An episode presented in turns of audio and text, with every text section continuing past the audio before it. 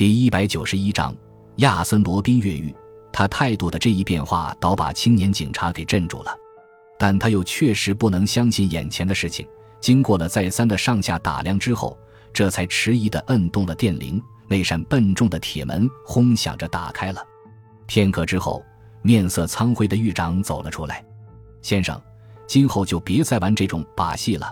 让我单独乘马车，还将我安排进有机关的三号座位。”中途又有交通阻塞，说什么有马中暑，为我创造了种种条件来逃脱。这种手段以后还是少耍点为好。你和你们的人是不是以为这样一来就可以把我和我的人都一网打尽？你想我罗宾是干什么的人，会被你们的小伎俩蒙蔽？我早已看到二十多个或步行或骑自行车的警察正跟踪我，就算我真的有逃跑的想法，也是徒劳的。狱长的面色一会儿红一会儿白，没有可以搭讪的话。狱长先生，如果我真心想逃走，也不会借用别人的任何帮助，所以你们也没有必要费尽心思。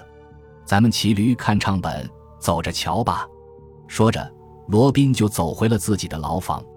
可是就在两天之后，《法兰西回声报》刊出了一篇让人震惊的稿件，因为据说罗宾也是该报纸的股东之一。所以有人猜想，这稿子可能是罗宾自己撰写的。稿件这样写道：尽管当局试图一再的掩饰罗宾由囚车逃走，然后又自己回到监狱一事，可是事实上却是欲盖弥彰了。罗宾之所以能够从囚车上逃脱，最后又自觉返回，其原因何在？这里还有一段极其有趣的秘密可寻。首先是保安处长发现了罗宾女友，也可能是部下。与罗宾之间的通信，那是藏在雪茄和刀把中的。当时他真可谓是欣喜若狂，自以为能够将计就计，把罗宾和他的下属都一网打尽。殊不知，这正是罗宾自己导演的一出戏，有意的把信放在很容易发现的地方。那时，保安处长对密信拍过照之后，又将其放入原处的情况，罗宾其实全部心知肚明。在以后。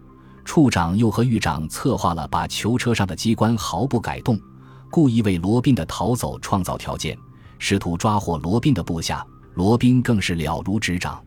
于是，在两天之前，尽管罗宾确实从囚车中脱身，可他并未回到他的女友和属下那去，而是在秋阳的晴空下，在风景宜人的大街上悠闲地散了会儿步，还喝了杯啤酒，吸了几支雪茄，便又回到了监狱。就保安处长而言，这确实算得上是一场将计就计的得意之作。可是，在这场斗智斗勇的比赛中，究竟是孰胜孰负？处长引为自豪的那两封密信，却是罗宾和其女友等人故意泄露出去的，所以也就使得处长所费的一番苦心只能是徒劳。费尽心机让罗宾逃走，可是转眼之间，罗宾却又自己返了回来。这是何等的大煞风景！于是，我们也就不难想象处长和所有参与该事件的人们的那副尴尬的面目。而且，山地监狱以及当局也是大伤颜面。现在想一想，罗宾这样做又是为了什么？是为了捉弄一下当局，还是有其他的更深远的目的？还听说，罗宾曾明确地告诉保安处长说，他已决定在最近要逃走。那这次的脱逃又自动返回，便很可能就是以上逃走计划中的一个部分。那么他究竟又会想出什么样的好主意来？这位一向言必行、行必果的天才犯罪专家罗宾，今后又会有什么计划出笼？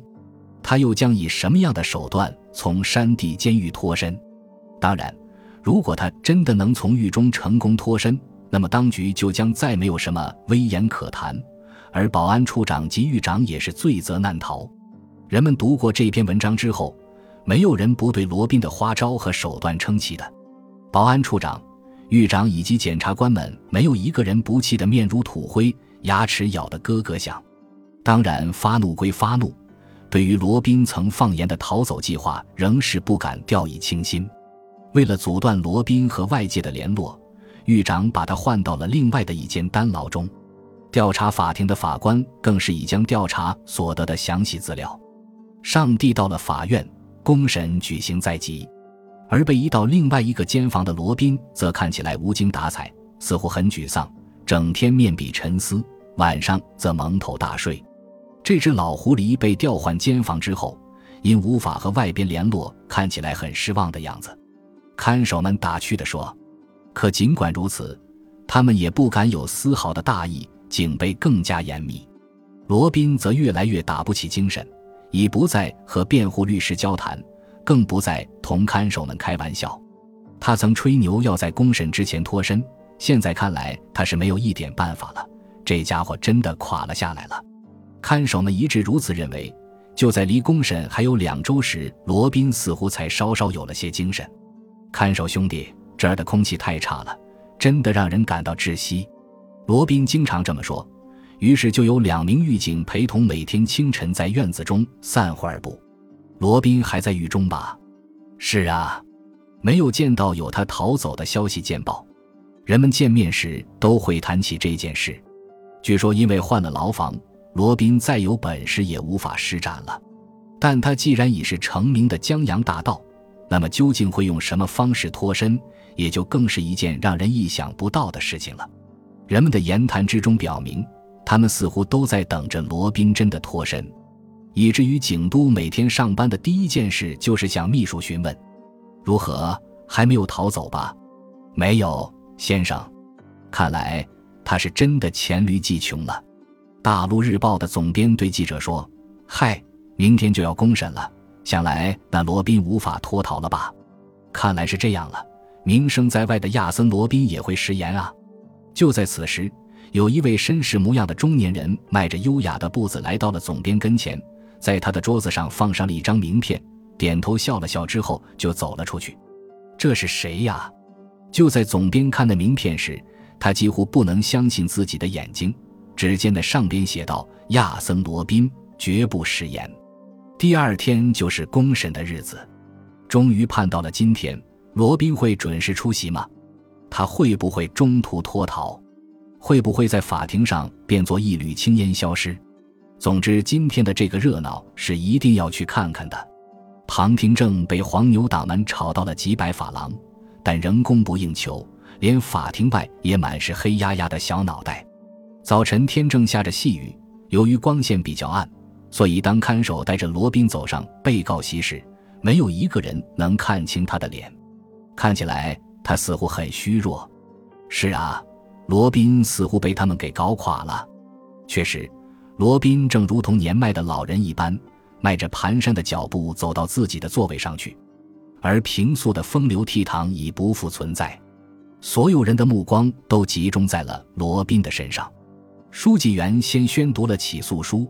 然后，审判长命令被告人站起来。罗宾缓慢地站直了身体。